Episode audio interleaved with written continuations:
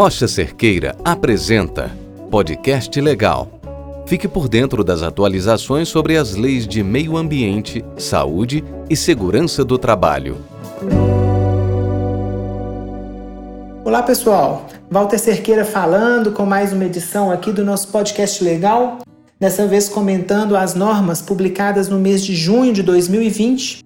Os destaques do mês vão para a portaria do Ministério da Saúde número 1565 de 2020, que estabeleceu orientações gerais virando a prevenção e o controle e a mitigação da transmissão da Covid. É uma norma muito importante porque ela traz obrigações específicas e diretas para que os empregadores possam atuar na prevenção da transmissão da Covid. Juntamente com a portaria 1565, a gente vai falar também da portaria do Ministério da Economia e da Secretaria Especial de Previdência e de Trabalho, portaria 20 de 2020. Essa portaria, por sua vez, complementando a portaria do Ministério da Saúde, estabelece medidas bastante importantes para os empregadores no ambiente de trabalho. Essa norma me parece, na área de saúde ocupacional, uma das mais importantes já publicadas no enfrentamento da Covid, uma vez que ela estabelece as obrigações e determina a formalização das orientações e dos controles para o enfrentamento da Covid. Sobre o nome aí do plano de retomada, a portaria vem dispondo de como que os empregadores devem registrar todas as medidas que adotam para a prevenção dessa doença que vem aí assolando o país. Por fim, e claro que não menos importante, a gente tem ainda uma norma do Ministério de Meio Ambiente que institui o Manifesto de Transporte de Resíduos, dessa vez em nível nacional. Essa norma, ela replica de alguma forma o sistema de manifesto de resíduos já vigente nos estados de Santa Catarina, Rio Grande do Sul, Rio de Janeiro e Minas Gerais, e ela vai alterar a forma como a gente transporta e destina os resíduos em todo o país. A vigência dela está prevista para janeiro de 2021, mas é importante já estar de olho e entender as novas obrigações legais. Nos comentários aí de cada uma das normas, vocês vão ver aí a importância que a gente deve dar para a atualização mensal aí no mês de julho.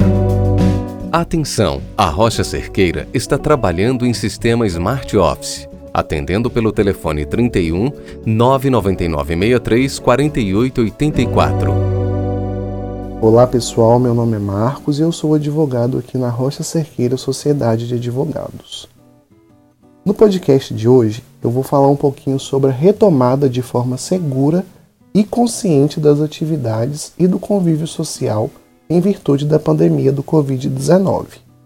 No dia 19 de junho, o Ministério da Saúde publicou a portaria número 1565, que veio para estabelecer algumas orientações para prevenir a transmissão do Covid-19. Primeiramente, eu quero deixar bem claro aqui para vocês que esta portaria não veio para autorizar a retomada das atividades, porque isso é uma função de cada estado e de cada município. Essa portaria foi dividida em oito sessões, e nessas oito sessões nós temos várias informações, como a higienização correta das mãos, como distanciamento social de no mínimo um metro por pessoa, dentre outras formas de prevenção da transmissão do Covid-19. Nesse podcast, eu vou listar algumas que são mais importantes para a sua empresa. Na seção número 2 da portaria, nós temos os cuidados gerais e medidas de higiene que devem ser adotadas por todas as empresas. Esses cuidados consistem principalmente no plano de ação para a retomada das atividades. O que é esse plano de ação? Esse plano de ação consiste na divulgação das orientações para prevenção e controle de transmissão do Covid-19, com informações sobre a doença, sobre as formas de prevenção, e além disso, a empresa deve disponibilizar um local para a higienização das mãos, incluindo lavatório água, sabão líquido, álcool em gel. Além disso, a empresa deve sempre incentivar os seus colaboradores a realizarem a correta higienização das mãos, antes de iniciarem as suas atividades, de manusearem os alimentos e de manusearem objetos que são compartilhados.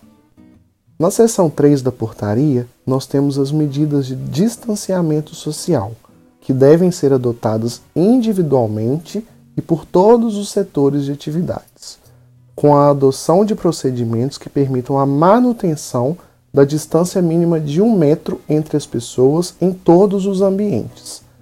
Além disso, a empresa deve demarcar os locais e os espaços para filas e esperas, respeitando o distanciamento de segurança. Além disso, deve ser limitado a ocupação de elevadores, escadas e ambientes restritos. A seção 5 da portaria nos traz as medidas de triagem e monitoramento de saúde, que devem ser adotados por todos os setores de atividades. O que, que consiste essa triagem e esse monitoramento? A empresa deve realizar a aferição de temperatura corporal de todos os seus colaboradores e de todas aquelas pessoas que forem adentrar naquele ambiente de trabalho. Além disso, ela deve aplicar questionários. Este questionário vai consistir em perguntas simples. Se a pessoa teve contato com alguém que está com sintomas da Covid-19 ou até mesmo se a pessoa está com algum tipo de sintoma. E agora eu vou entrar na seção número 6, que é uma das mais importantes aí para cada empresa a empresa deve fazer a adoção rigorosa dos procedimentos de uso, de higienização, de acondicionamento e descarte dos equipamentos de proteção individual e outros equipamentos de proteção. A empresa deve efetuar a substituição das máscaras cirúrgicas a cada 4 horas de uso. E se as máscaras forem de tecido, essas devem ser substituídas a cada 3 horas de uso, ou quando estiverem sujas ou úmidas. Além disso, a empresa deve sempre orientar o seu colaborador para que jamais compartilhe os EPIs e outros equipamentos de proteção durante as atividades. Além disso, eu devo ressaltar aqui que as máscaras cirúrgicas e as máscaras de tecido não são consideradas equipamento de proteção individual. Ou seja, estas máscaras não vão substituir as máscaras de proteção respiratória. Podcast Legal. Fique por dentro das atualizações sobre as leis de meio ambiente, saúde e segurança do trabalho. Olá pessoal, boa tarde. Meu nome é Sérgio, sou advogado da Rocha Cerqueira Sociedade de Advogados e vou falar para você aqui no podcast legal sobre a Portaria Conjunta número 20 de 2020 do Ministério da Economia, em conjunto com a Secretaria Especial de Previdência e Trabalho, que estabelece as medidas a serem observadas visando a prevenção, controle e mitigação dos riscos da transmissão da COVID-19 nos ambientes de trabalho. A portaria número 20, ela trabalha em complemento com as medidas previstas na portaria do Ministério da Saúde número 1565, também de 2020, que estabeleceu regras gerais a serem adotadas por todos os empregados para a retomada segura das atividades.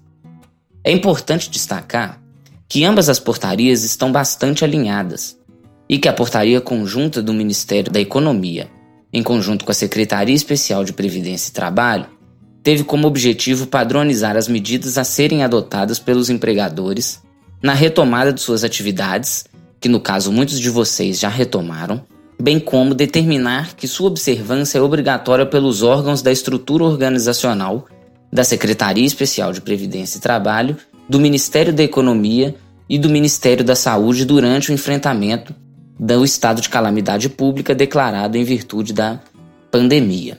Essa norma é dividida em 12 seções, dentre as quais nós podemos destacar as medidas gerais, que vai tratar sobre medida, as medidas da empresa como um todo, como ela vai se portar e como ela vai disponibilizar essas medidas para os seus funcionários, a conduta em relação aos casos suspeitos confirmados de Covid-19 e seus contatantes, os trabalhadores de grupo de riscos, como a empresa deve trabalhar em relação aos seus funcionários quanto aos equipamentos de proteção individual, os refeitórios, os vestiários, o transporte dos trabalhadores fornecido pela organização, bem como SESMIT, CIPA e as medidas para a retomada das atividades ao qual, como dito anteriormente, muitos de vocês já retomaram.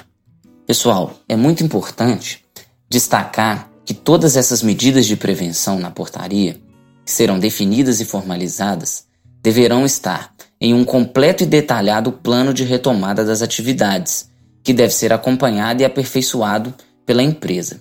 Por quê?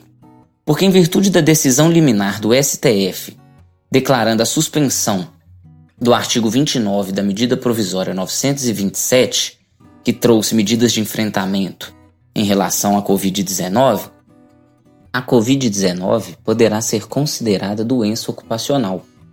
E é com uma particularidade.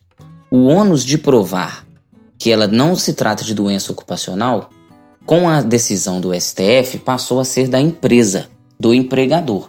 Então, esses documentos detalhados é, são de suma importância para que a empresa esteja resguardada quanto às medidas de prevenção da Covid-19. Pois, uma vez comprovado que o empregador elaborou e disponibilizou aos seus empregados detalhado plano de retomada das atividades, haverá respaldo à empresa quanto à responsabilidade de uma possível contaminação de alguns de seus empregados, descaracterizando assim a possibilidade de doença equiparada ao acidente de trabalho e evitando, inclusive, a possibilidade de majoração do fator acidentário de prevenção da empresa, pleito de indenizações judiciais, dentre outras hipóteses. Nesse caso, reiteramos a importância da formalização das medidas adotadas pela empresa como fator de defesa importante em quaisquer questões relacionadas à classificação da Covid como doença ocupacional. Atenção! A Rocha Cerqueira está trabalhando em sistema Smart Office, atendendo pelo telefone 31 999 63 4884. Olá pessoal, bom dia. Meu nome é Jorge Sudário, sou advogado da equipe Rocha Cerqueira e estou aqui hoje para gravar mais um podcast legal para vocês. Eu venho tratar da Portaria Federal 280, que foi publicada no dia 29 de junho de 2020 a mesmo regulamento, o artigo 56 e 76 do Decreto 7.404 de 2010 e o artigo 8 do Decreto 10.388 de 2020, instituindo o Manifesto de Transporte de Resíduos. A presente normativa instituiu o MTR eletrônico, definindo como uma ferramenta online autodeclaratória válida em todo o território nacional, emitido pelo Sistema Nacional de Informações sobre a Gestão de Resíduos Sólidos a utilização do MTR é obrigatória em todo o território nacional para todos os geradores de resíduos sujeitos à elaboração de plano de gerenciamento de resíduos sólidos. A normativa determina que o gerador é responsável exclusivo por emitir o formulário no MTR no SI, no sistema. No entanto, o gerador, o transportador, o armazenador temporário e o destinador devem atestar sucessivamente no sistema a efetivação das ações de geração, armazenamento, transporte e do recebimento de resíduos sólidos até a destinação final ambientalmente adequada. A citada norma determina que todos os campos do MTR devem ser preenchidos no sistema pelo gerador, excetuando, se necessário, os campos de placa do veículo, nome do motorista e data do transporte, que pode ser preenchidos manualmente pelo gerador na saída do veículo com a carga de resíduos. No entanto, quando a carga for recebida pelo destinador, a regularização das informações referentes à placa do veículo, nome do motorista e data manualmente indicados no MTR deverão ser informadas pelo mesmo juntamente com a baixa do correspondente MTR. O gerador está obrigado ainda a certificar-se de que o transportador e o destinador estão adequados e regularizados para execução do serviço de transporte e destinação, respectivamente, de acordo com as normas vigentes. Importante destacar que, após a emissão do MTR pelo gerador, o transportador deverá manter durante todo o transporte uma via do MTR em meio físico ou digital. As obrigações do destinador estão elencadas no artigo 14, dentre as quais ele deve fazer o aceite de carga de resíduos no sistema, procedendo à baixa dos respectivos MTRs e procedendo a eventuais ajustes e correções em um prazo de até 10 dias após o recebimento da carga em sua unidade. O MTR, o Inventário Nacional de Resíduos Sólidos, serão disponibilizados em caráter experimental, a contar da data de publicação dessa portaria, para cadastro e emissão pelo sistema até o dia 31 de dezembro de 2020 por meio de links disponibilizados na caixa de atualização. A Rocha Cerqueira mantém completo atendimento à distância. Auditorias, consultorias, verificação de conformidade legal, treinamentos e muito mais. Conheça nossas soluções online para sua empresa.